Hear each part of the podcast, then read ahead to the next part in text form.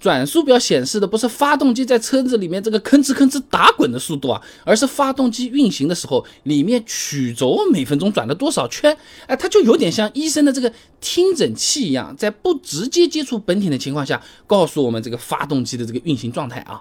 那手动挡的转速表呢，是用来了解发动机的这个状态，匹配自己换挡动作的。那自动挡它本身听名字嘛，它自动换挡了呀。那我们也不用盯着转速表，我们要它干什么？取消掉好了了。那实际上啊，确实有一些自动挡，它还真的就是取消掉这个转速表了。那有些品牌为了彰显特色，把转速表改造了一下 啊。你比如说劳斯莱斯啊，它把这个转速表啊改成了叫做动力储备表，哎，叫做 Power Reserve，哎，从百分之一百这么倒着转的，时刻提醒我们车主啊，你其实还有百分之九十二的力气没有发挥嘞，你想要快，还有一半的油门可以踩嘞。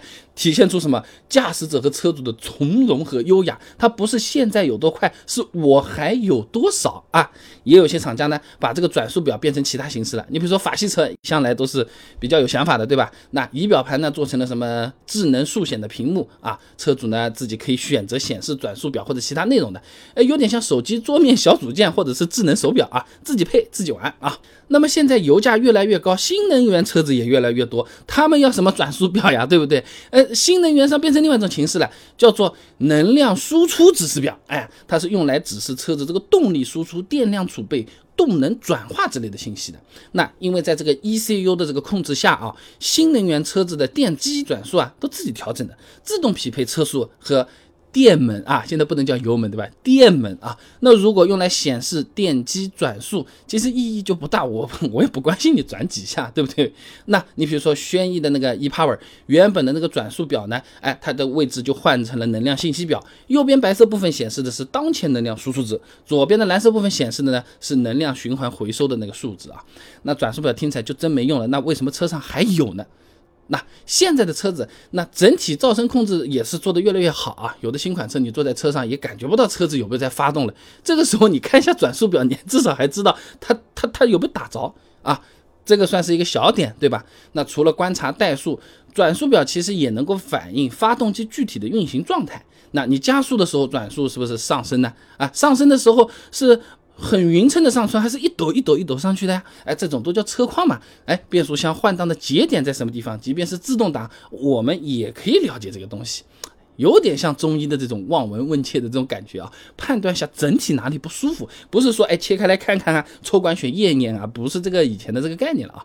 就有些经验丰富的老师傅啊，他确实真的还是可以通过转速表来判断。一些简单车子的故障，或者简单判断一些车子的故障的啊。王光红发表在《汽车配件》上面有篇论文，《宝马 F 零二加速无力，转速异常且熄火》，它里面有个案例的啊。一辆宝马 F 零二呢，行驶中突然加速无力，发动机转速表呢上下浮动，而且会熄火。那工程师一系列检测之后呢，发现是高压油泵存在故障。那我我不是那个专业修理工啊啊，但如果转速表指针不稳，忽高忽低，那我基本上看看就是和平常不一样，应该去检查一下看看吧，对不对？那这个无论是手动挡还是自动挡。其实都是用得上的啊。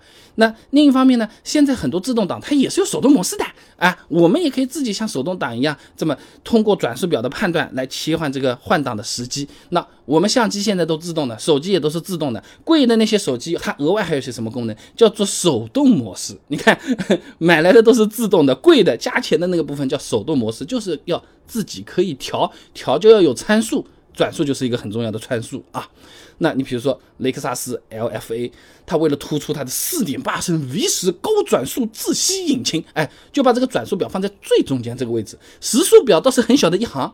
那你再比如说保时捷911也是转速表居中设计的，你选个其他颜色的表底啊。还要加钱啊！那这一方面当然是为了好看啊，美观，展现性能车的这种底蕴。另一方面呢，你真的去下赛道的时候，转速表居中，其实也是更方便观察的，是实用的配置啊，不是花瓶配置。所以总的来说啊，现在自动挡开起来这个过程中啊，确实不太需要看转速表了，但是它还是有一些存在的价值和意义，甚至是功能的，不至于直接就 game over 不要你了。不至于啊，那就好比说，现在大家看纸质书越来越少了，什么电子书软件啊，电子书平板啊，平板看看啊，微信看看啊，其他什么东西看看啊？书店里还有人不啦？书店里还有书卖吗？有，还是在啊。